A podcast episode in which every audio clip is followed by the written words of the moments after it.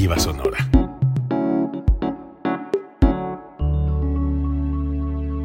Código Libre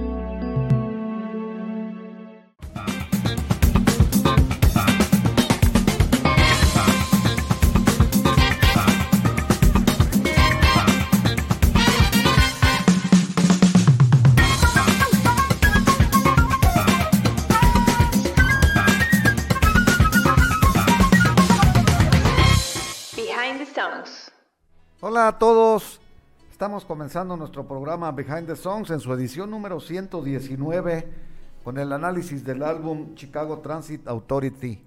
Gerardo, buenas noches. Estamos ya en la etapa arriba de la segunda mitad de la, de la temporada 5. En, la, en, en este caso estamos analizando los mejores LPs o álbumes escogidos por la gente de una serie, de una lista que se les presentó. Y como hemos dicho aquí, tú lo has reiterado, que no son quizás los mejores para muchos, pero yo creo que sí está en la mayoría de la gente como, como los mejores, ¿no? Los que se escogieron en esta lista. Es correcto, Jesús. ¿Cómo están amigos? ¿Qué tal por vernos, por escucharnos en las plataformas de streaming o por escucharnos en vivo en códigoliberradio.com?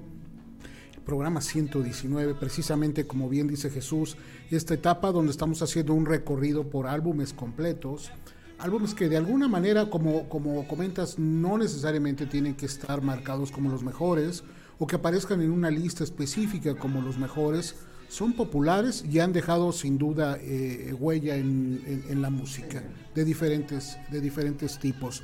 Hemos hablado de, discos de los 70s, de los 80s, hoy hemos hablado de un disco de los 60, finales de los 60s creo que es el más viejo. No, el, de, los, dos, el 67, de los que hemos hablado aquí. Este, entonces estamos haciendo un recorrido por estas, eh, por los cimientos de la música y, han sido fundamentales. Yo creo que lo que sí podemos decir es eh, los discos de los cuales hablemos es una recomendación escuchar el disco completo.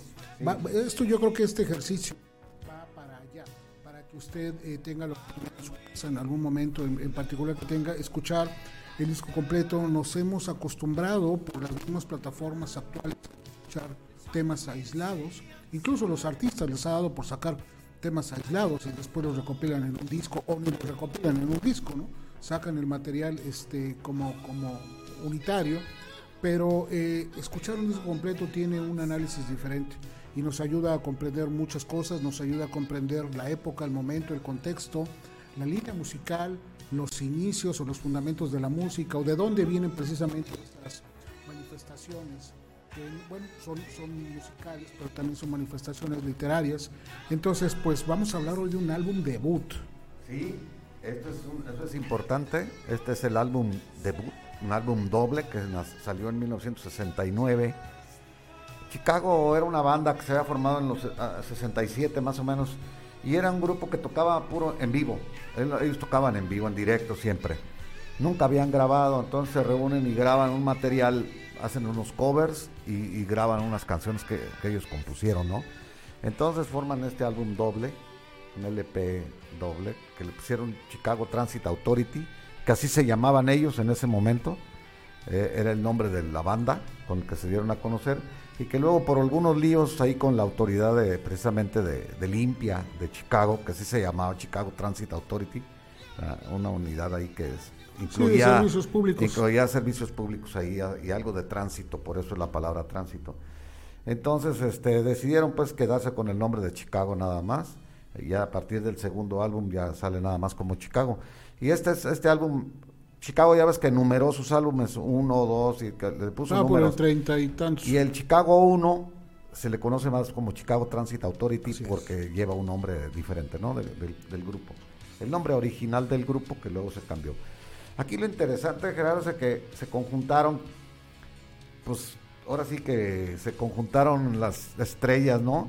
Eh, estaba de moda, había acabado de, estaba pegando en su momento una banda que se llamaba Sangre, Sudor y Lágrimas, Blood, Sweat and Tears, que habían sido pioneros en la del jazz, del jazz rock, la fusión del jazz y del rock.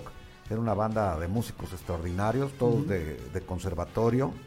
Entonces, este sale Chicago, ofrece una un, un, una, un jazz más rockeado que, que, Sangre, Sudor y Lágrimas. Sí, Y era, era un, jazz más rockeado y eh, estas dos bandas fueron las que las que más pusieron en, en, alto este, este, este género, ¿no? De, o subgénero de jazz rock. Y creo que Chicago pues fue más exitoso porque pues hasta la fecha siguen activos después de, de cuántos años, ¿no? De cincuenta y tantos años ya.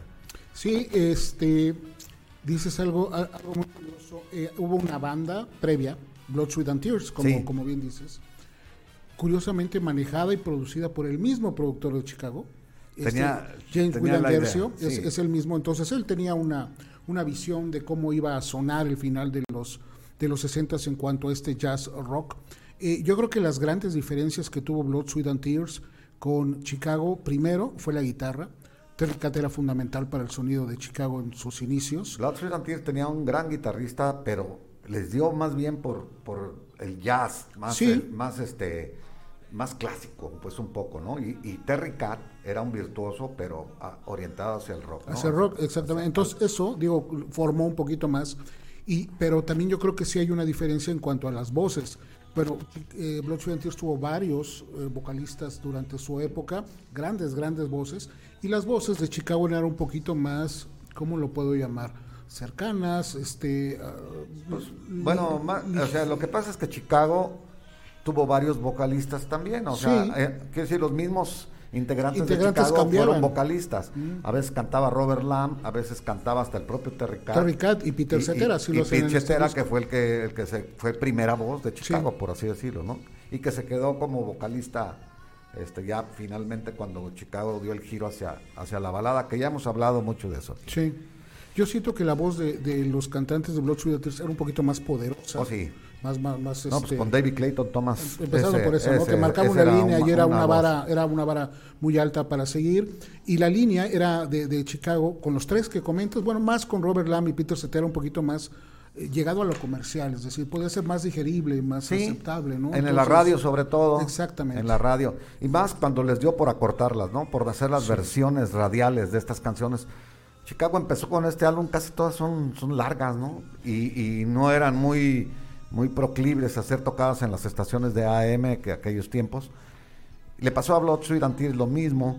Entonces tocaban las canciones cortas de ellos nada más y fueron las más, más comerciales porque las que más se oyeron. Entonces cuando Chicago se dio cuenta de esa, hizo, hacía versiones cortas de estas canciones, de sus canciones que, que publicaron en sus álbumes y eso los hizo tener una, una oleada de éxitos. Primero, cuando acortaron las canciones, ya los volvieron a sacar como sencillos, incluso ya cuando llevaban dos, tres discos sacaron sencillos De, del primer álbum, porque vieron que sí, la fórmula estaba, estaba dando éxito, dando resultado al, acortar las canciones, ¿no? Sí, fue un manejo muy particular de este, la cuestión de la, de la banda. Eh, otra cosa que yo creo que marcó una gran diferencia de Blood, Sweat and Tears con Chicago fue la consistencia. Chicago es una banda consistente y lo ha sido hasta ahora, ¿no? a, pesar, del tiempo, a pesar de sus mismos cambios este, de, sonido que hubo en la, en la banda y Blood, Sweat se fue, se fue perdiendo. Esa, esa la verdad, ¿no? Se quedó en los no, fue muy durable. Ya en principios de 70 se, se, desintegra definitivamente. A, a, Blood, Sweat la formó Al Cooper. Sí, correcto. Y Al Cooper fue su primer vocalista y teclista.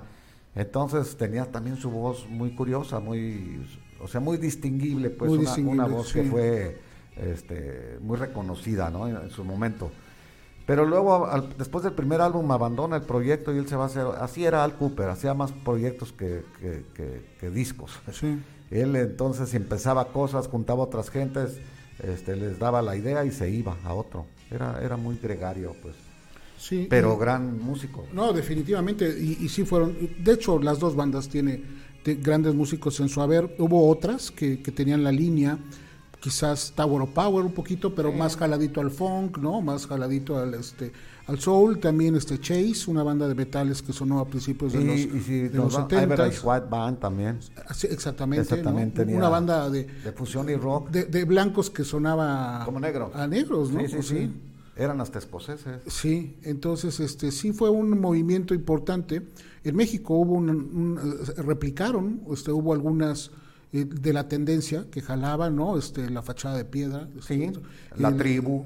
sí, este, este Bandido, sí, es un disco buenísimo. El, el, el, Sí, también. Eran Exactamente, que tenían la inclusión de los el metales. 39.4 acá en Guadalajara. Ellos eran, tocaban puras canciones sí, de aleación 720. de Chicago, sí. que, que aprovechaban el sonido de los metales y los incursionaban en la música para dar esa fuerza, ¿no? Esa fuerza en, escena, porque estas eran bandas de, de concierto, ¿no? O sea, sí, sí mucho en el disco, pero eh, al tener esa habilidad vocal de, este, de, de instrumentos, lo podían este lo, lo, podían replicar muy bien en escena, incluso extender versiones porque tenían esa habilidad de, la, tenían esa, de la improvisación. se, se, podían prolongar como el jazz lo hace, improvisan y ese es el, el, elemento jazzístico que le, que le metían a, estas bandas de rock.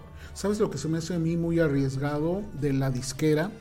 Que este, CBS, Columbia era la disquera de Chicago muy arriesgado que en una banda debut que no tenías mucho antecedente, el único antecedente eran los comentarios que te daba el productor, ¿no? James William Gercio, la promoción y pues eh, no, no, había, no había mucho, se arriesgaran a hacer un disco doble de, inicio. De, por sí, hacer un disco doble es muy costoso, ¿no? Para un solo lanzamiento y pues son, son no es extensa la lista de discos dobles, ni tampoco extensa la lista de dobles de, de discos debut. Es más, mira, yo no, yo no me acuerdo ahorita, sería cosa de revisar, un álbum debut doble. No estoy muy seguro si hay, debe de haber tal vez, pero no me llega a la memoria uno memorable, muy recordable. De, y, le arriesgaron, tuvieron que ceder parte de las regalías para que tomaran el, riesgo juntos, la disquera con, con ellos. Pero eso creo que también fue un, este, un, punto muy, muy importante que los, que los este, echó a andar temas largos, ¿no? Este, que la radio no estaba eh, lista para recibir una canción de 7 o 8 minutos, y aquí son varias las melodías que, rebasan esa, esa, este, ese tiempo. Eh, la alineación original de Chicago, que es esa primera, está Robert Lamb en los teclados en la voz, Peter Cetera en el bajo la voz, Terry Cat, guitarra, voz también, y luego tenemos en la batería Danny Serafin, y de los teclados ese trío. El trombón este, era Jim Pankow. Ajá. La trompeta este, era Lee Lowenhan. Y el saxofón este, Walter, Walter Sí, este, de, esa, de esa alineación original quedan Robert Lamb, eh, James Pankow y Lee Lulane, son los que quedan. Walter Parasider sigue en la banda, pero ya lo tienen como de ¿cómo lo puedo llamar? Eh, honorífico o en algunas ocasiones especiales. Él fue diagnosticado Alzheimer el año pasado. Ah, sí, ya estaba Entonces, este, ya físicamente le, le, cuesta trabajo, pero se le considera parte de la, banda, de la banda y tiene un sustituto. De hecho, así se le considera al músico que está eh, sustituyéndolo. ¿no? Y en algún momento especial hace alguna, alguna aparición en lo que todavía puede hacerlo, ¿no? Pero estamos hablando que tiene una banda de 50 y 53 años ¿no? de, de, inicio. Y bueno, siguen ahí todavía. Y siguen tocando, ¿eh? No, no, no, no han parado. Sí, no, no, no, han parado, siguen activos, ¿no? De los, eh, de los temas que, que, tuvieron a bien seleccionar en la lista del, del, álbum, pues el número uno, lo que la gente decidió que fuera el número uno, eh, pues fue un éxito fue un éxito radial. ¿Tú te acuerdas de esta canción en la Claro, no, sí, fue desde que Fíjate que no pegó luego luego. Ah, sí. No pegó luego luego hasta que salió como sencillo acortado un poco. Este, dos años después fue cuando en el 71 pegó. Sí, también eso fue muy, curioso, ¿no? que les costó trabajo, eh, es más, los discos posteriores sirvieron para impulsar el Chicago Transit Authority. O sea, como que lo jalaron, ¿no? Así fue. Y después se dio cuenta la gente de, todo lo que era y ya tenían un cúmulo de canciones bien interesantes que habían sido sencillos y que se volvieron éxitos radiales. Y este, el, tema que la gente escogió en la, encuesta que Jesús hace cada semana, eh, Beginnings, vamos a decir el, nombre. Comienzos. Comienzos, pues fue, fue yo también la recuerdo muchísimo en la, en la radio, en los finales de los 70. No, es, una, es un tema. Este, clásico, ¿sí? Es un tema, exactamente, uno de los considerados como de rock, de rock clásico, compuesta por, por Robert Lamb. Este, no fue el primer sencillo, este fue el segundo sencillo de la, de la banda y vuelvo a colgar, en el, es un disco doble, lado A, lado B, si lo queremos llamar lado C o lado D, no, no era así, pero era disco 1, disco 2 y este es, eh, viene en el, este, en el lado A, tercer, tercer tema del lado, del lado A. El sencillo se lanza ese mismo año, en la salida del, del álbum. El, el, álbum salió en abril del 69. Sí. Y este sencillo sale en octubre del 69, el primero. El primero, este, esta canción no, sino sí. el primer sencillo sacan hasta sí. el, y luego este salió hasta el 71. En el 71 hacen este, y estamos hablando de dos años de, era al lado de distancia. Con, de, de, Color My World. De Color My World, que era el, exactamente. Así ¿no? es, y volvió a pegar Beginnings, pues, o sea, fue Y Color My World es el que viene en el, el otro, segundo, en, el, Chicago, Chicago 2. 2. Así es. Entonces ahí esas mezclas que hacían, pues préstame una de tu disco y lo retomo, pero comercialmente les funcionó. Pero a lo mejor fue una terquedad de Gercio que le funcionó, pues, de, de, meter un sencillo que aparentemente ya había pasado su, claro. tiempo y lo, y lo incluyó otra vez. ¿Qué hubiera sido que este tema no hubiera sido sencillo. Que bueno, quizás la gente lo hubiera reconocido posteriormente, como ha pasado. Temas que no han sido sencillos, pero que son reconocidos pues, de, después de, de, de, mucho tiempo. Pero a mí este tema se me hace fundamental de Chicago. Es como es, una, es una base, una piedra angular del sonido. Creo que aquí recupera el, todo. Parece que es la segunda canción más, más, más solicitada de Chicago de todos Seguramente. Los tiempos, sí. Seguramente. Entonces sí se hace como, como raro. En, en, esta segunda, este... La primera creo que es If You Leave Me Now. Sí, sí. Y esta es la segunda. Sí, de toda sin, la sin obra duda. de Chicago, ¿eh? Correcto. Estoy, sí, yo estoy de acuerdo. Este, llegó al 7.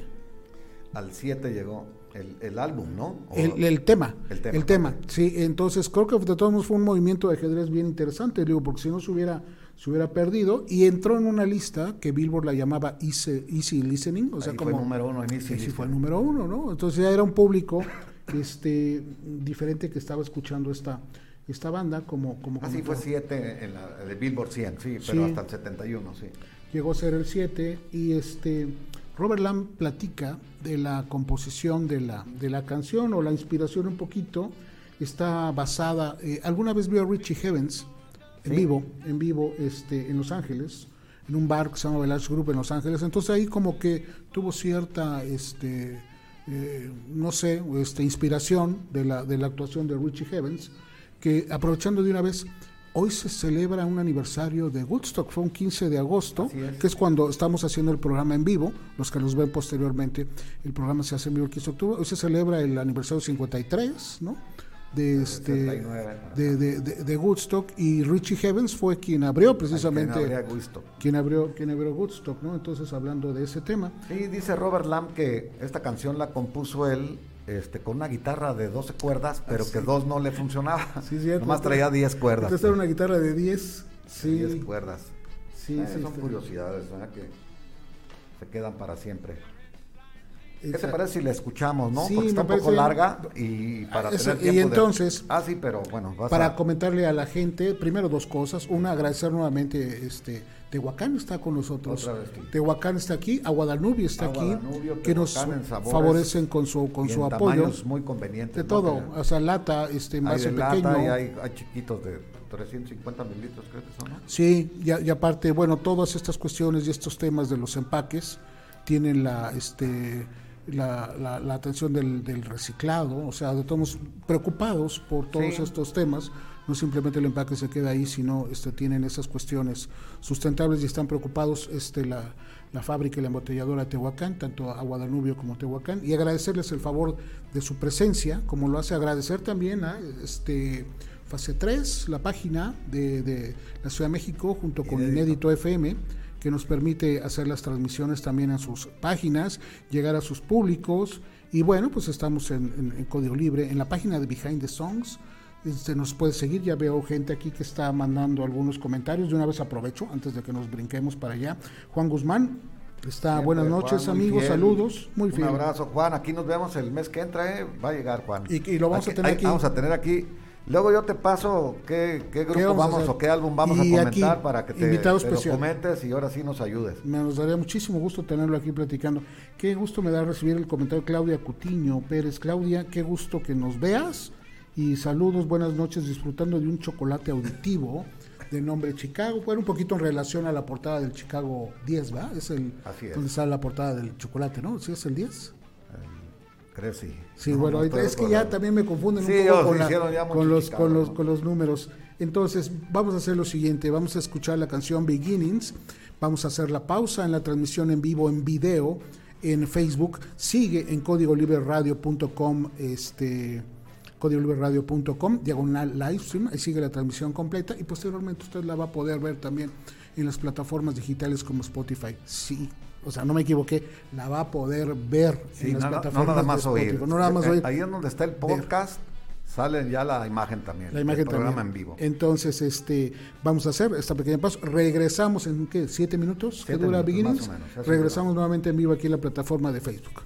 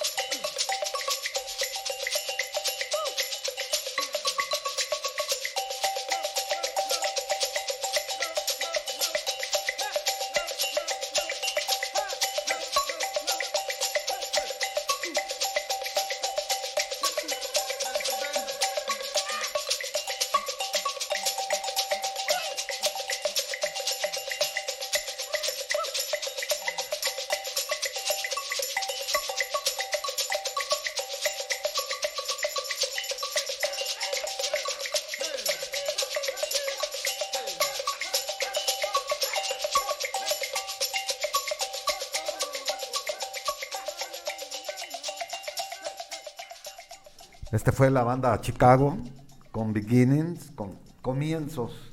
Estamos comentando, analizando el álbum Chicago Transit Authority de 1969. Este fue con mucho el, ma- el mayor éxito de ese, de ese disco, aunque salió dos años después en, en sencillo. Muy bien, Tú la, tú la cachaste en el radio, dices, Sí, ¿no? sí, sí. O sea, más o menos por ahí, del Sí, más o menos. 71, Yo conocí, 70 te voy a decir que fue al, fue al mismo tiempo de lo que está diciendo aquí. En, en mero- en 1969 no, no, no sabíamos quién era Chicago, ¿no? Aquí. Y ya después empezaron a poner algunas canciones. Y yo me acuerdo de más de... La primera canción que yo oí de Chicago era Make Me Smile. Ok. Un fragmento y en un comercial. Se me quedó grabada porque era de un comercial de Berredi, de, de las pilas de Sí. Berredi, ¿no? Y este... Yo lo oía seguido en el radio, pero se oía la banda, pues yo, yo pensé en un principio que era Sangre, Sudor y Lágrimas. Y pues no, resulta que ya después salió en Canal 58 otra vez, volvíamos, ya salió todo el, el Chicago 2 y metieron aquí, eh, metieron este Beginnings y metieron Preguntas 67-68. Luego en 1970 yo compré un disco que se llamaba Llena tu cabeza de rock. ¿Te acuerdas de esa serie? sí. El 1, el 1. ¿Venía una Chicago? Venía 3 de Chicago. Venía Pregunta 67-68. Venía Listen, escucha, Listen. Y venía este, Colores de Fantasía, de- del álbum 2. Era de Chicago 2, todo eso. Entonces se brincaron, por decir algo, el, el Chicago Transit Authority. Ahí no lo, no, lo, no lo metieron. Porque todavía no pegaban las canciones. Estamos diciendo que pegaron en el 71 estas canciones, ¿no? Como Beginnings. Entonces, en, en Llena tu cabeza de rock, versión 1, eran cuatro grupos. Era Santana, Chicago, era Sangre, Sudor y Lágrimas. Ajá. Y era, el otro era, creo que Simon y Garfunkel. Ok. Esos cuatro, tres canciones cada uno y, y 29, 25 pesos, 24.50. Los discos costaban treinta y tantos pesos, 36, 37. Y ese venía todavía 25 pesos. Ok. Lo compramos en Blanco, se llamaba una tienda. Sí, en Irapuato. Blanco. Blanco. En Blanco. una- Sí. En Irapuato, porque aquí no existía ese disco. Ajá. Y entonces yo me acuerdo que venían del, del, del Santana, del 1, de Santana del, del 69 también. Venía Sangre sobre Lágrimas, pues venía la, Lucrecia Maquivo, la Ruleta de la Vida y, y no me acuerdo cuál era la otra. No, pues un discazo, un discazo que se, se desgastó, ese no se rayó, se acabó el surco. de tanta, de tantas que lo de tan- pusimos. sí, de- este, yo, fíjate, yo sí tardé, a mí, yo tardé más en recuperar esos de los 60 ¿no? Ya a finales, quizás, este, y fíjate, creo que yo recuerdo haberla oído en Radio Universal, ya cuando ya estaba en como clásico, rotación, ya como clásico, y, y mi primera este, eh, compra fue, fue en cassette, el Greatest Hits, ese que Ah. tiene como portada, portada plateadita, este, Sí, sí. Y ahí venía Beginnings y, y yo dije, y era el último tema, lo recuerdo del cassette y yo dije, Y, y era cuando habían sacado nomás Chicago tres discos, ¿no? Y uno Tenía- de ellos en sí, vivo. porque fue del 75 el Great Hits. ah, donde están con una pintura. No, ese es después. Primero hay, hay- uno que es como una portada Es el, plateada. es el- es el- el después del Chicago 3. ¿Es ese? Ok, sí. pero trae puros éxitos del 1 y del 2. Sí, sí, sí. Porque el tercero fue viene en vivo la en de el Carnegie poema, Hall. viene, sí, sí, sí, claro, un claro. álbum triple Cuádruple. cuádruple, ¿verdad? Cuádruple. Estos sí se aventaban, ¿eh? Estos cuatro. hacían cada cosa. Está este, bueno ese disco, Gerardo. Yo lo oí un día completo. ¿Cuál? El de, el de Carnegie Hall. Ese lo tengo, son cuatro Sí, discos. Está buenísimo, te lo digo porque trae versiones largas de, Larguísimas. de- de estas canciones, ¿no? Hay, hay, hay un lado que nada más trae dos canciones Sí, de la extensión sí, que sí, se porque se prestan era lo que decíamos en un, en un, en un principio no Eh, hay eh, comentarios y de una vez quiero aprovechar antes que se recorran eh, a Federico Colín buenos recuerdos este saludos saludos Federico qué bueno que estás aquí conectado con nosotros importante la memoria para comunicar estamos y, y los que gusten hacernos un comentario, agradecemos mucho porque entonces así establecemos el diálogo, ¿no? Establecemos la, interacción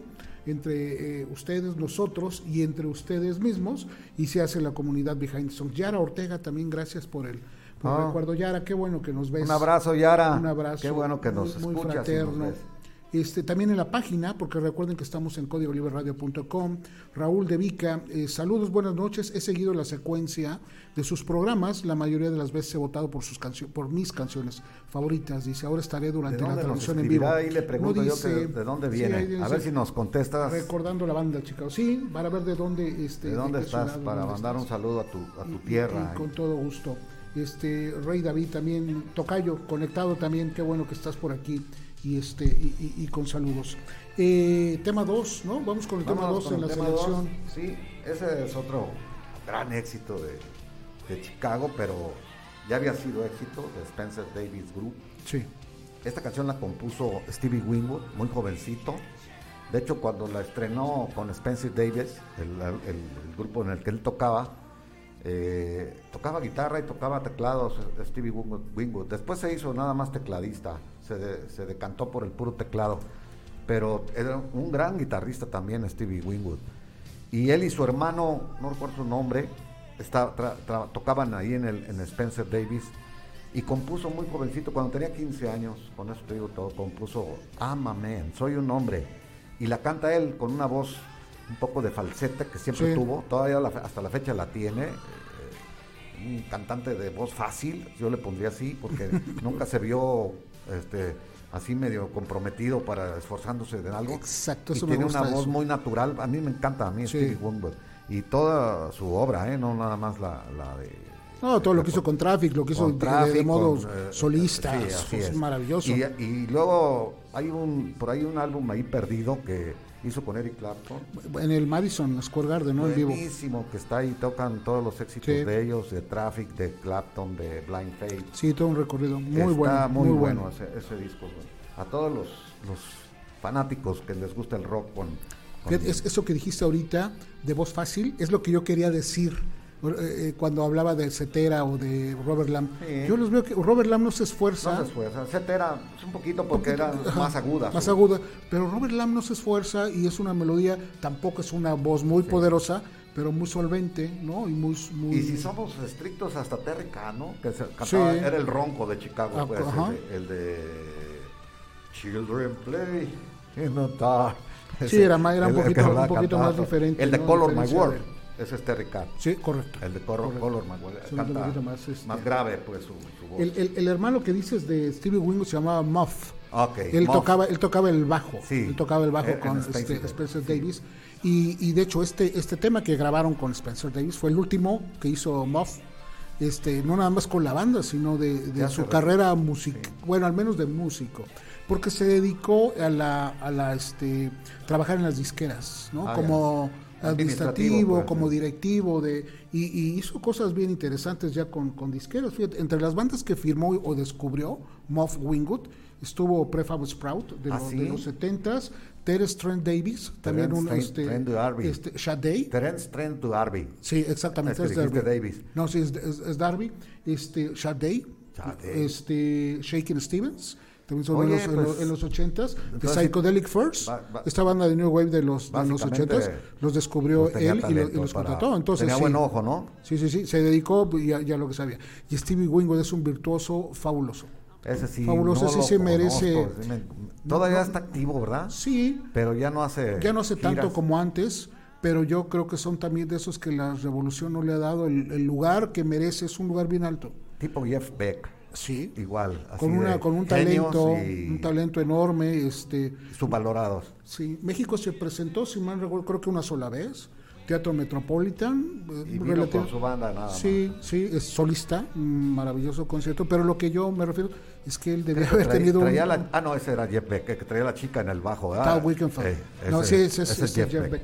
Pero este maravilloso con su Hammond, ¿no? Bueno, este tema es de él, el que, el que vamos a escuchar, y Chicago lo, lo- retoma un par de años después de que fue grabado. También qué riesgo, ¿no? Tomar un tema este, que no es tuyo, lo incluyes en tu disco debut, pero el cambio es, es bien intenso. O sea, el poder que le meten los metales a esta, a esta canción. Y como dices, hay una, la versión que está en el, en el en vivo, en el Carnegie Hall, también es, es, es brutal, ¿no? O sea, Chicago era una banda para verse, verse en vivo. De hecho, aquí, eh, deja, alguien hace un comentario, este, Federico Colín, vimos a Chicago en el auditorio de la Ciudad de México. Bueno, Vino varias veces, Pero él se ha referido Seguramente- a la de 1976. 76, 75, por ahí. 76, ajá. Cuando no había conciertos en México, los Correcto. trajo un político, por supuesto. Este, eso lo, lo comentamos una vez en un programa. Había 10 mil en el auditorio, porque no le cabían más. 10 mil y había 40 mil afuera, en la calle. Entonces se vieron en un- una dificultad tremenda la, la- los que- la- la logística de la organización, porque amenazaban con entrar los de afuera y eh, iba a ser un caos. ¿Qué se les ocurrió? Sacar bocinas para la calle. Entonces se cerró el paseo de la reforma. Sí, Reforma. Todo el mundo sentado en la calle oyendo a Chicago y dicen que se oía mejor afuera que adentro. Los que pagaron boleto vieron, no sé yo, si esta persona que está llamando A la estaba estuvo ahí, que nos comente cómo estuvo. Si pagó boleto, estaba dentro. Si estamos hablando del mismo concierto, mismo. porque luego volvió ya Varias veces. ya cuando ya no estaban pues los, los originales, ¿no? Que ya no estaba Terry y eso. Sí, ya, aquí estuvo con Aquí Terry todavía Cat. estaba Terry Cat, estaba la Exactamente. alineación original. Y aparte era un Chicago que estaba eh, hasta arriba, en el top, era, Sí. era, era- eran este, figuras. Y, y como bien comentas, México no, no llegaba nadie, no bajaba ninguna banda No, a no, no, tocar, estaban- entonces era todo... De hecho, aparte. decían que todavía era la, la mano de Alfredo Díaz Ordaz, el hijo de Gustavo Díaz Ordaz, que era rockero, sí, este, pero no podía decir que era rockero hijo de Díaz Ordaz. Claro, porque Díaz claro. Ordaz se suponía que, que llevaban una línea dura, pero eh, gracias a él y a Luis de Llano y esas gentes que organizaron a Sí. Vándaro, traían esos grupos por las influencias con los políticos. pero no tenían la logística, no, No tenían el tenían conocimiento de, de- de- de hacer este Sí. tipo de cosas. Y sí, hubo desmanes, hubo puertas rotas, hubo, Sí. como se le llamaba el portazo, la gente se metió, los que pudieron. Entonces quizás no fue tan cómodo como... Regresó la, la segunda vez Chicago en el 91, cuando el Auditorio Nacional fue remodelado. Sí. Tuvo una remodelación a como era antes, antes estaba bastante feo. Y este y ya con la remodelación y el No, tratamiento fue mucho antes la acústico, remodelación. el 91 fue cuando hicieron el cambio. En Al- al- 91 hicieron, a lo mejor es. le hicieron una tercera remodelación. Sí, Porque, ah, ok. Sí, porque yo, yo fui en los 80s, a mediados de los 80s, que yo viví en México y lo acababan de renovar. Ok, algunas manitas de gato. Allí en ese momento Sí. le dieron una, una chaineada bastante buena y quedó muy, muy bien. Y ya después, yo creo le dieron otra. Sí, ya, ya como lo conocemos ahora, ¿no? Sí. Con esa explanada y con la nueva, con ese tratamiento acústico del interior y todo ese tipo de cosas. Regresó en el 91. Fueron una serie de cuatro o cinco conciertos que, eran, que le dieron la bienvenida al nuevo auditorio. Estuvo Foreigner, estuvo Hollow Notes, estuvo América, estuvo Chicago. Chicago, este, Y Carmina Burana. Esa fue la jornada de inauguración o de reinauguración del nuevo auditorio. Y ahí estuvo Chicago. Y Chicago ha venido varias veces y ha visitado la República. No nada más ha estado en México, sí, sí, sí. Monterrey, Guadalajara, Puebla, León, ha estado por ahí recorriendo algunas otras. Y cada otras vez ciudades. también hay que decirlo en, en- en- en- en lugares más pequeños, ¿no? Sí, O en ciudades secundarias también. Y eso es lo que está haciendo en Estados Unidos. Sí. Ya se presenta en lugares muy Y pequeños. generalmente, lo- como hemos dicho, en combo, con Sí. Earth, Wind and Fire, con otros grupos así también contemporáneos. Acomodando y sí, y- echarse la mano, ¿no? Y, y van, y van a casinos, y van a, a teatros odeones pequeños. De, de hecho, se han tocado hasta juntos, se mezclan Sí, todos claro. los músicos y hacen, hacen versiones. Ha de ser interesante, yo nunca me tocó ver eso, pero. Sí, tenemos comentarios de este. Ay, se me van. a- es lo que yo quería comentarlos porque se me van. Eh, espérame tantito. Eh, Evelyn Cuartero Campos, Chicago, excelente grupo. Gracias, gracias a ti por estar conectado. Federico Colín dice que sí estuvo en esa primera. Este, Ah, pues es una primera, historia, ¿le- le ¿eh? tocó afuera o Sí, adentro? ese es, ese es un este ese, es- ese sí fue un momento histórico en la música de, de México, porque como les decía, no era, no era muy, muy, muy común que se diera. Ok, entonces, bueno, antes de pasar a la, al, a- al tema, y estamos hablando aquí de, de este I'm a Man, ¿no? Este, este Man. tema de Stevie Wingate. Eh, pues a Chicago también le funcionó, le funcionó. Este, la primera versión, la de John, la de Spencer Davis, llegó al 9 en los Estados Unidos, en, en Gran Bretaña al 9 En Gran Bretaña, pues fue al- un gran éxito. y al 10 en este en Estados Unidos el- el- el el- primero no el primer el primer tema y este Hay varias versiones, me ha tocado oírlo con otros grupos, no, ahorita no recuerdo bien con quién, pero sí, sí, tiene todavía vigencia esta canción. claro. pues, sí, sí. es que se presta es bien poderosa es una canción bien Sí, poderosa, muy poderosa, para, para que pueda sonar. Y, y los metales de Chicago le daban ese ese toque no este en, eh, en la versión de, de Chicago llegó hasta el 49 en Billboard 100 digamos ya no tuvo la la presencia de la, de la anterior y cuando lo lanzaron como sencillo en el lado B Con Question de- 67, 68, exactamente. y en el segundo disco fue. así es. Otra vez, otra vez otra vez agarraron del, del primero. tráete, tráete lo que hicimos porque lo vamos a ocupar. Y, y qué bueno digo Sí, era lo que sí, decía sí, que, que- porque gracias a eso los lo mantuvieron vigente. pues, exactamente exactamente. Entonces hay una hay un cover este te acuerdas esto que tú ahorita decías que lo habías escuchado con otras hay un cover con Kid Emerson hacer- yo- de Emerson no, Lake and Palmer, que salió en una película que se llamaba Nighthawks, una película donde salía Sylvester Stallone y Billy D. Williams, una película ahí de los ochentas, ¿no? Y hacen una, este, eh, Kid Emerson hace una reversión con los teclados. Fíjate que a lo mejor estoy confundido y es, ese, es en, el, en la gira que hizo con Eric Clapton. Ajá. Hicieron una versión de I'm a Man. No, creo que también, le digo, Sí. creo que en el, en el del Madison Square Garden Sí, del Madison debe de estar ahí, Square Garden. Sí, es un disco, creo que también es doble, ¿no? Sí, Este, sí, sí. es es, doble, es y no, pero me refiero a que ahí fusionaron todos sus éxitos. Sí, de, sí, sí, sí, de- sí. ¿no? de Traffic, de Blind Fate y de, de Eric Clapton. Déjame ver, tengo aquí a, a Raúl Varela haciendo Ah, comentarios. Raúl, Varela. buenas noches, Raúl. Este, Otro asiduo a nuestro programa, ¿eh? Sí. Oye, y le debemos todavía el... ¿Qué le debemos? el- el- No, le se lo debo yo. Pero quiero que venga por él, pues. Ok, porque está no- bien. nunca no- me visita. Pues, eh, vive aquí a hora y media. Ahí está, vive en León. Raúl, vente por tu DVD, te lo tengo guardado para que vengas a recogerlo. y Ok, a ver él, si- él, es, él es Raúl de Vica. Bueno, tiene como un alter ego y por eso comentó en la página Ah. de eh, códigoliberradio.com, pero es él. Entonces, Raúl, este, gracias, gracias por estar en contacto. Y gracias por oírnos siempre. Siempre. Siempre. Le encanta la música. Él, él es también un fan de Chicago, ¿no? Sí. Y yo creo que del Chicago viejo, más, más que del nuevo. Pues vamos escuchando a Mamé, ¿no? Que suene, Vamos a porque escuchar a también es Mamén porque también es larga y la vamos a oír completa porque ahora nomás vamos a oír cuatro canciones. Salimos un poco del en vivo en Facebook, seguimos en códigoliberradio.com, también en las plataformas digitales, siete minutos, ocho, que es lo que dura, y regresamos nuevamente en vivo a Facebook. Soy un hombre. Chicago.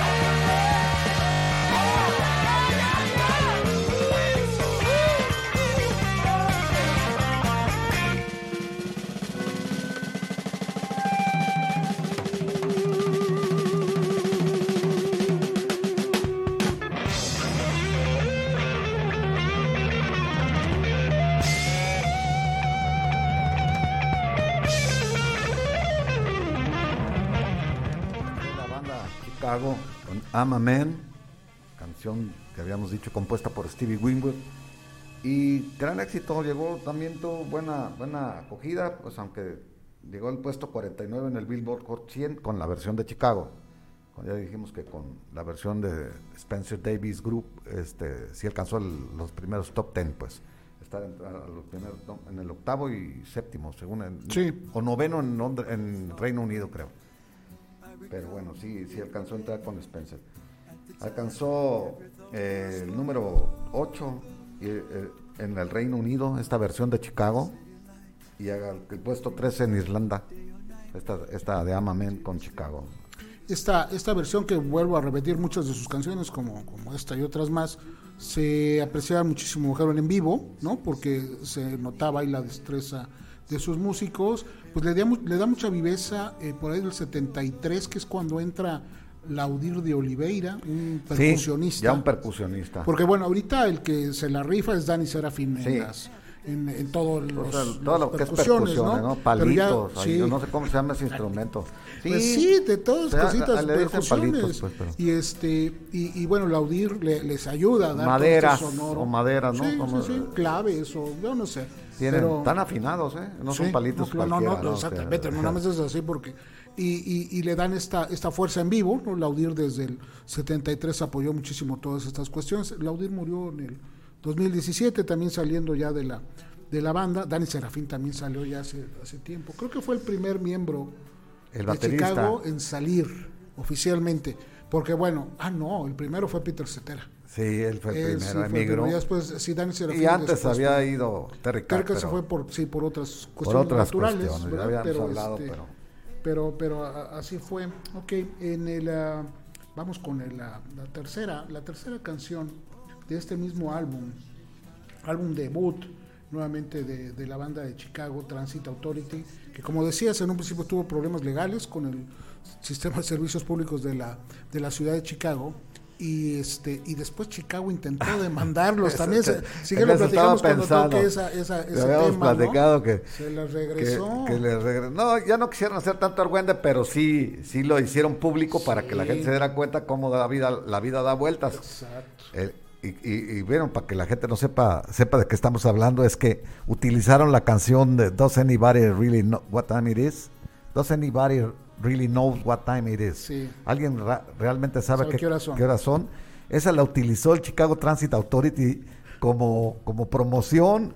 De, sus- de- sí, de su transporte público, Sí. ¿no? Una cosa así. Entonces, este, Entonces dije, ah, entonces con esas, a esas vamos. la razón por la que Chicago, como una ironía, los demandó o los intentó demandar y luego se, se desistió porque no quisieron problemas. ¿Sabes que hay una característica también bien interesante? El logotipo de Chicago. Logotipo que han conservado desde el segundo. En, el tercero ya se daban muestras, ¿no? Sí. De cómo iba a ser la línea. Este estaba eh, John Berg era el director creativo de Columbia, ¿no? Y le pidió a un diseñador Nick Fasciano que hiciera la, el- el- la letra, la tipografía de la banda Chicago, más en el segundo álbum, pero digo, el concepto ya lo traía desde el primero, así viene en la portada, eh, con una tipografía similar a Coca-Cola. ¿No? Sí. Con esas curvas Con y con esas esas curvas, extensiones en las en las letras y es una tipografía que es la que permanece en todas las portadas del, Quedó para siempre. del álbum, ¿no? Digo, sí cambian las, las portadas, pero en los primeros al menos 10, 12 álbumes se mimetizaban. Es su logotipo, pues. es un logotipo. Así es. Y se, y se mimetizaban entre las... eh, o o, o las- podríamos llamarles como símbolo también. Sí, claro, claro. Y es de los más llega reconocidos, por supuesto. Dentro de, dentro de la mercadotecnia, pues que se le llama, ¿no? Y, y es de los más reconocidos en cuanto a, este, a, a bandas de a bandas de rock, ¿no? Sí. Y se llama- eh, Chicago, creo que no lo hemos mencionado, se llama Chicago porque surgen en Chicago. Surgen Y la mayoría, al menos cinco, eran born and raised en Chicago, o sea, nacidos. En la- cuando menos en los suburbios, sí, en, en los la- la- suburbios, en la las periferia de Chicago, ¿no? sí. Este Robert Lame, él nació en Brooklyn, pero muy Se jovencito. crió en Brooklyn, la- realmente no. no Se fue, sí, de joven, se- muy joven se fue a, A- a los suburbios de, de- de Chicago, Chicago. ¿no? Este James Pankow también creo que él es de, de este San Luis, San Luis. Sí, este, él no es de ahí, Sí, pero ¿no? sí pero emigró también a- muy jovencito, se- jovencito se, se acerca y es Bueno, es que Chicago tuvo su boom, acuérdate, musical, en cuanto a jazz, en cuanto a Claro. blues, en cuanto a todo, y, Sí, y Chicago fue un zona- centro de, de concentración pues de todos esos talentos, ¿no?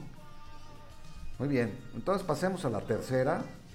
Este, esta canción se llama Preguntas 67 y 68.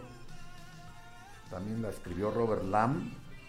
eh, y también fue del álbum debut pues del álbum Tra- Chicago Transit Authority del que estamos hablando el día de hoy en el, el tema principal pues del programa es el análisis del álbum y este fue su primer sencillo el primer lanzamiento sencillo la voz principal se comparten aquí tanto Lam como Pete Chetera aquí ya canta Pete Chetera en esta canción en 2015, Dave Franson escribiendo para Ultimate Classic Rock incluyó la canción en el noveno lugar de una lista de las 10 mejores canciones de Chicago.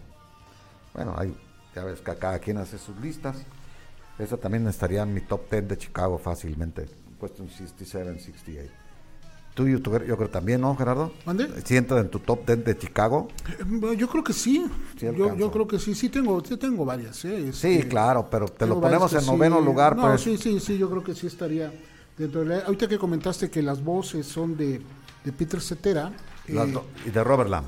eh, sí, de Robert Lamb. eh, este álbum y el Chicago 5 son los únicos discos donde Peter Cetera no compone. Mientras estuviera él en Chicago, evidentemente, sí, ¿no? sí, él sale ahí por el 17 o en el 18, a mediados de los 80 sale para hacer su carrera solista, pero durante todo el tiempo en que estuvo, este, este, este disco y el quinto es donde no compone ningún tema. Y hay que recordar que de los temas más famosos y más vendidos y más exitosos en listas, pues es el compuesto por, por Peter Cetera, ¿no? Este, You Leave Me If You Now es el tema más, más alto y más, más, más, más sonado y su voz también es la, este, la, la importante en, ese, en esos temas. Esta, la, la pregunta 67 y 68, ¿no? También Lo asocia una- a un amorío, ¿no? Que tuvo una- a un enamoramiento Peter Lamb. Robert. Robert Lamb, perdón. Robert sí, Lamb, sí, Robert este, y, y 67 y 68 son los años. ¿no? Sí, en donde O estuvo o el enamorado, trayecto sí. donde sucedió esa, esa, ese- e- e- esa, esa relación. Eh, ese sí fue el primer sencillo de Chicago. Y dice que, en, to- en tono irónico, en lo cito textualmente, dice que se trata de una chica que conocí durante esos años con un toque de imágenes ácidas. Se está refiriendo al, al LSD, por supuesto. Y muy influenciado por los Beatles. La letra incluye la frase del título solo como, la- como las últimas palabras. Muy influenciado por los Beatles. ¿sí? Qué curioso. Este, los Beatles estaban ya aquí Y casi en plena psicodelia. ¿no? Sí, y se estaban eh. despidiendo y, y esta banda estaba, estaba naciendo. A Chicago no le fue tan mal en Inglaterra. No. A pesar de ser una banda americana no, y típicamente americana, ¿no? Sí. No le fue tan mal, tuvo buenas posiciones en las listas en, en- en Gran Bretaña, que no era muy común, lo hemos platicado. Ah, hay que, ahorita que mencionas ah, una banda, hay que aclarar. Aquí en México le llamamos banda a, a- a lo que incluyen los metales. Y en inglés se le dice banda a todos los grupos. fíjate. ok, sí. aunque es no, aún, al- los Beatles eran una banda. Sí, sí, aunque no sí. tocaran metales.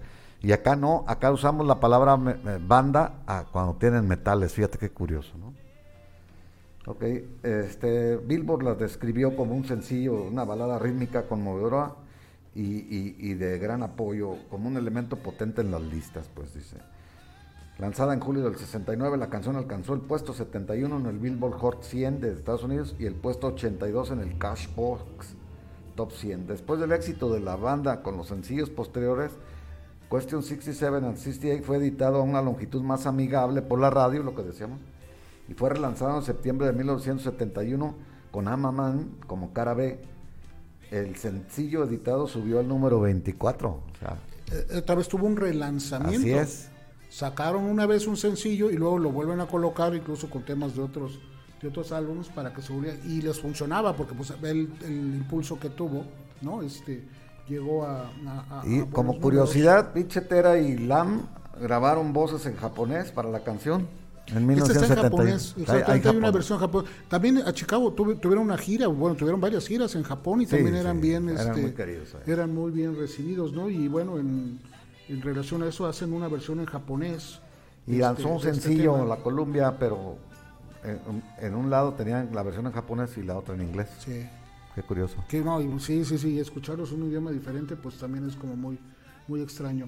Este, ¿la, la escuchabas en la radio esta? ¿Tú la recuerdas también este, Sí. sonando Sí, muy- sí.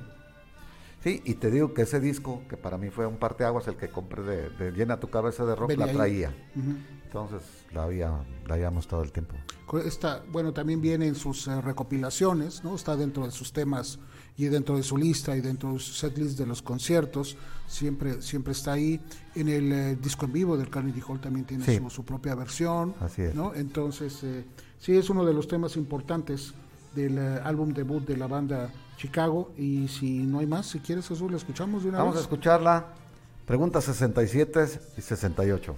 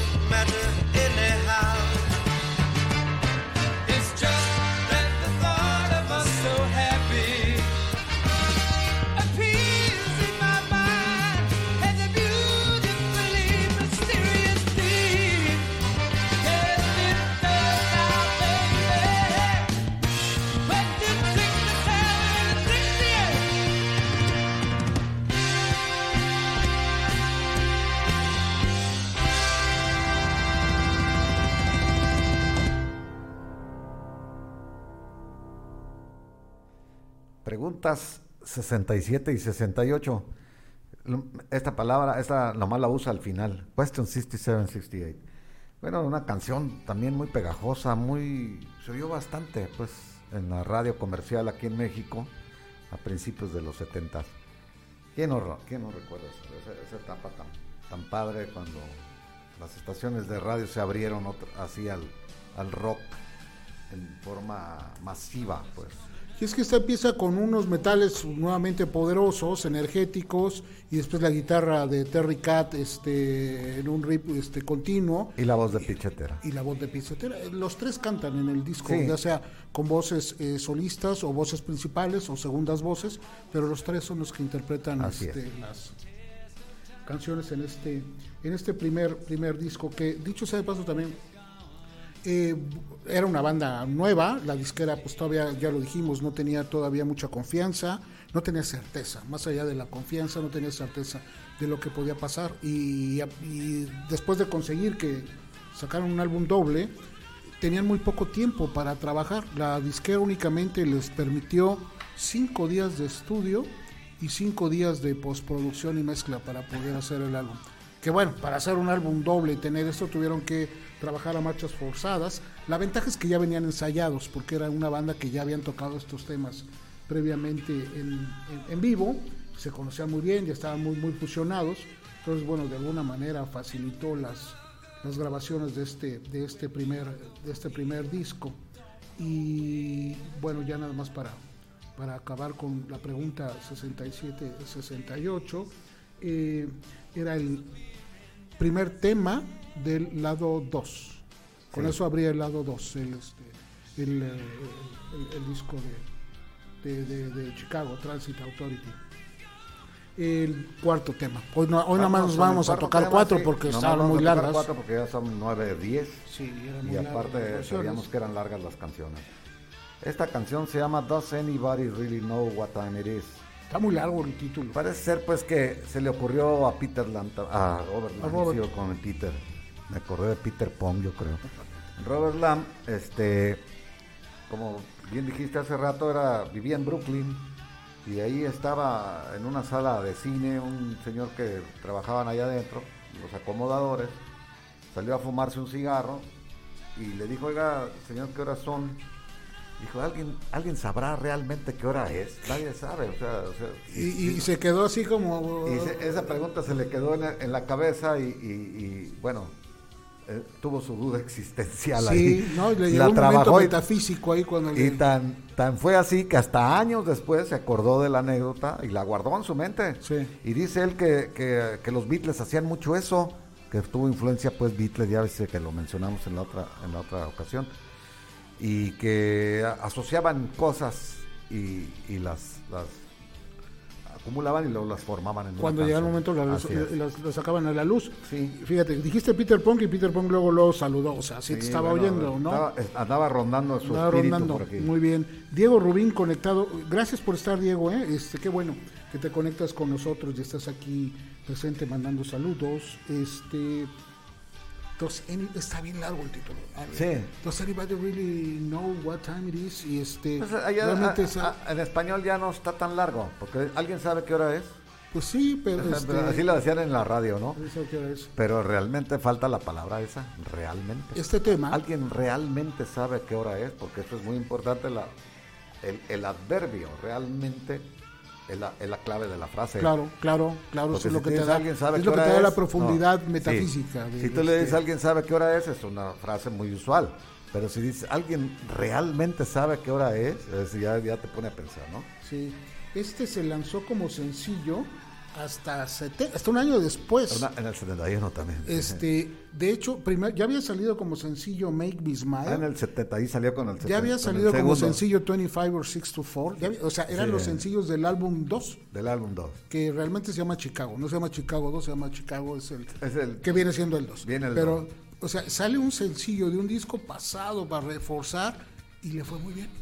Lo, lo, lo metieron al top 10 de las, de las listas. Pienso que la clave, pues ya lo mencionamos, fue el recortar las piezas un poquito y meterlas otra vez a la radio y, y- y le dio buen resultado a, a Gercio. Sí, eso le fu- les, les funcionó muy bien. Esta sí fue la primera canción que grabó. Ellos fueron los- la primera canción que grabó Chicago. Exactamente, la primera canción grabada. Deberían, te digo que deberían de tocar en directo todo el tiempo, todo el tiempo, todo el tiempo. Y, ver, y versiones y versiones de otras Sí. gentes. Y, y esta fue la primera canción que, que grabaron como banda ya. Como Sí, como compuesta por Robert Lamb, cantada por este Robert Lamb, llegó al 7 en Billboard, fue su séptimo top 10 consecutivo, ¿no? En Canadá también le fue bien. Es curioso que hayan tenido esa aceptación tanto en Canadá, Estados Unidos y Gran Bretaña, lo decíamos, en estas zonas de habla inglesa que les, les funcionó muy bien el este el disco y tiene una peculiaridad, el, el tema empieza con un solo de piano de Robert Lamb. Y lo cortaron en la radio. Sí, ¿no? La radio se lo quitaron, ¿no? Para que Está muy buena esa introducción, ¿eh? no, claro, Sí. claro, y, y en, en el radio la quitan, evidentemente empieza ya con los este, El metales sencillo, sonando, el sencillo. pero hay una introducción en piano que en vivo se prestaba para que él eh, hiciera un solo segundo Así que él quisiera sentir, ¿no? Así es, el, el elemento jazzístico digo, de- del género. La improvisación, el mood que vaya sintiendo con la audiencia, lo que él se vaya encontrando, entonces daba oportunidad a esos puentes nuevamente en el este en el, el disco en vivo en, en el Carnegie Hall hay una Sí, sí, hay una extensión bien, ahí. bien larga, Sí. no sé, son como seis minutos de, Fácil. de, este, de, de su, de su solo en piano, que pues da, da, da pie, como dices, a la, este, a, la presencia musical de cada uno, y en este caso es de... Pero también ahí es donde, te- te- digo, el virtuosismo de estos músicos, pues lo, lo, lo- lo- dejan ver en todo su apogeo en ese, en ese en vivo del Carnegie Hall, ¿eh? Porque ahí se, explayan a su gusto y a su... Sí, y es que, por eso, lo, lo hemos platicado aquí, este, es una banda de, de- de verse en vivo. Eh, Fue su tercer sencillo que entró al, top en el 10. top 10, digo, ya, ya, ya, estaban, ya estaban acomodados, ya estaban listos. Fíjate, Chicago hizo, ahorita que estaba haciendo, y, y que sacó en el 70 el segundo, desde el 69 al 80 hizo un disco cada año, Sí. Consecutivos, o sea, no para cada año hubo un disco. En los 80 lo sacaba cada dos, no más, cada tres años discos, cada dos años, en los dos. 80 Sí, cada sí. dos, es y, en- y en los 90 pues ya fue como cada cuatro.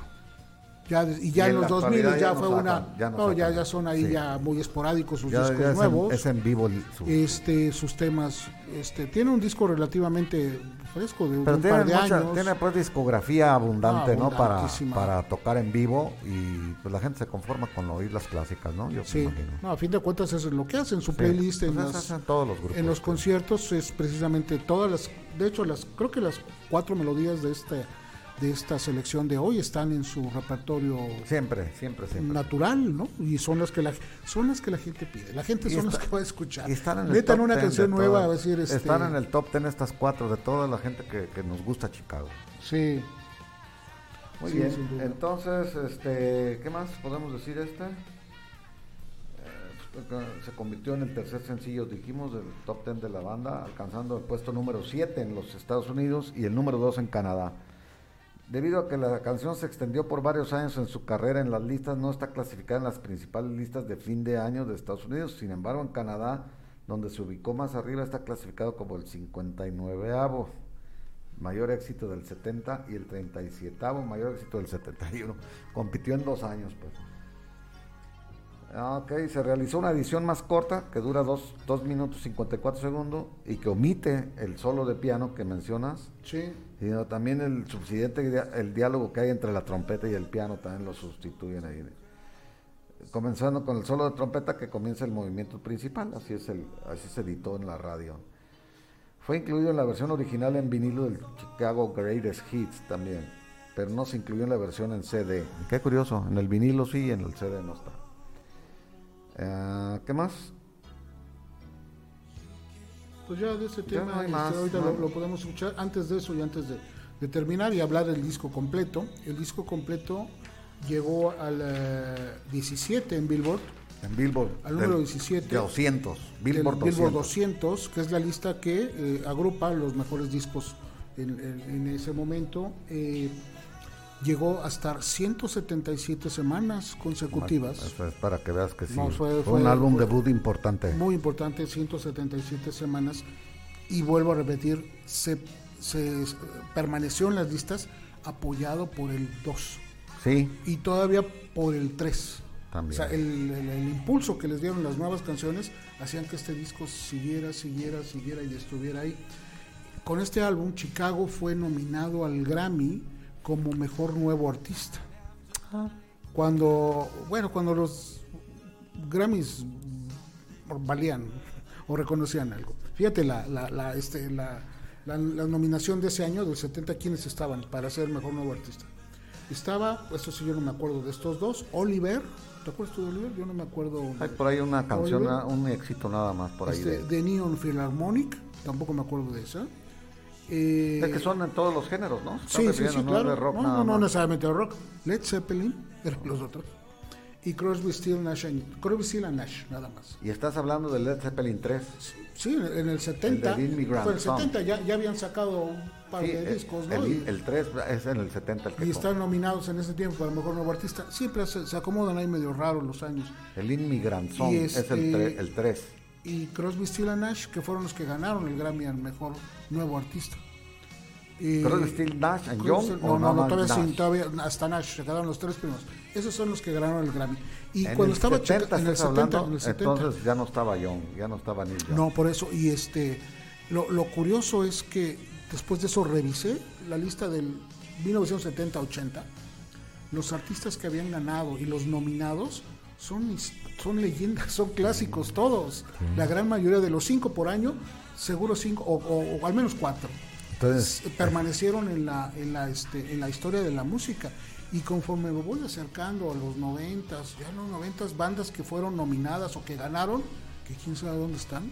O sea, ya no permanecieron en la, en la carrera ya no tuvieron el poder que no, A lo mejor cambiaron los criterios de escogerlos también, porque luego empiezan a, escoger al que vendió más. Sí, no, ya Entonces se aparecen los de Macarena, ¿no? Los de la Macarena. Y, no es que seamos, este, ah, es que los tiempos pasados fueron, no, no, no, no, no, no, no es eso. Simplemente es reconocer que los años Eran marcaron el, el, cambio de criterios. Quiénes son los que han permanecido a través del tiempo y los demás se perdieron, o sea, realmente ya no hicieron una carrera tan... Habría que, que analizar un poco, a ver si me pongo a investigar qué, qué- en qué se basaban para los jurados para elegir canciones o grupos o lo que fuera. Si en la popularidad, en la venta de los discos en la- o en el número de veces que se oía en la radio, también a veces eso, eso hace que... La- la- la- no hay que perder una cosa. El Grammy es un premio otorgado por la industria de grabación. Es, es- es un premio de la industria y debe Sí. de reconocer definitivamente las ventas, la popularidad radial. Sí. Esos La- son las temas- veces que se reprodujeron en la radio. temas- y se puede monitorear eso, ¿verdad? O sea, Claro, claro, hay, hay- claro. hay manera. están es- lo, es lo que le llaman el, el rating. Sí, sí, o este, los airplays que le Sí. llaman y, este- y tienen eh, revistas o tenían en este caso Billboard, Cashbox y hay muchas otras maneras. Actualmente las, las plataformas te permiten medir, ¿no? Y ese es un indicador seguro. Entonces no hay que de repente sentir, "Ay, es que ¿por qué no han escogido esta banda que es tan fabulosa o ese artista? Pues porque no vende como vende alguien de acá, ¿no? es lo Entonces, que- eso ya, se Ya son en factores pues que temas. influyen en, en, en, en, en la, en la elección de las cosas, ¿no? Exactamente. Pero bueno, regresando Bueno. y terminando con este, este gran primer álbum, álbum doble, Chicago Transit Authority del 69, que es el que analizamos, el, más que analizar, del que platicamos el día de hoy y al que pues agradecemos todos los que se, se conectaron, hicieron algún comentario al respecto. Este, muchas gracias por su Sí, participación. muy amables a todos. eh, un abrazo desde aquí, desde La Piedad, Michoacán, en vivo. Este, gracias a Cabina. Cabina siempre Jaime Felipe Juan ya está con nosotros otra vez. Jaime y Juan Felipe, como siempre, impecables en su trabajo. Y pues, otra vez a nuestros patrocinadores Sí, a de Tehuacán. amigos Martín y- Hernández por Tehuacán, Agua Danubio, a los que que nos hacen favor, les recuerdo que este programa se repite en el radio, códigoliberradio.com a las 11 de la mañana el sábado completo y después están las plataformas digitales y en Spotify lo puede ver, lo puede escuchar y en todas las demás, la que sea su favorita, Amazon Music, Deezer, este, iHeartRadio, Google Podcast, Apple Podcast, este Radio Public, también estamos, o sea, hay muchas plataformas donde usted nos puede encontrar y estar al pendiente de todos los programas Pero que tiene ahora en. Spotify, además de escucharnos, nos- en los podcasts nos pueden ver. lo puede ver. Y, y este y todos los programas de Código Libre. Eh, síganos durante la semana en la página de Behind the Song, ya somos 125 mil. Entonces este, siempre hay notas interesantes porque pues la, la- la historia nunca paró. siempre hay un dato que recordar, una fecha que conmemorar y ahí estaremos platicando durante la semana y nos encontraremos hasta el próximo martes con otro disco. No Con otro decimos, disco. Todavía- estén al pendiente. Hoy no decimos, Estén pero- al pendiente en el perfil de Jesús. Lo que anunciamos pondrá- a media semana y, eh, y pasado, mañana mismo lo anunciamos. Muy bien, y ahí estará al pendiente para hacer la selección de los temas que tendremos el próximo martes. Muchas gracias, Jesús. Muchas gracias, gracias Gerardo por todo. Y entonces escuchemos para despedirnos. ¿Alguien realmente sabe qué hora es? Con la banda Chicago.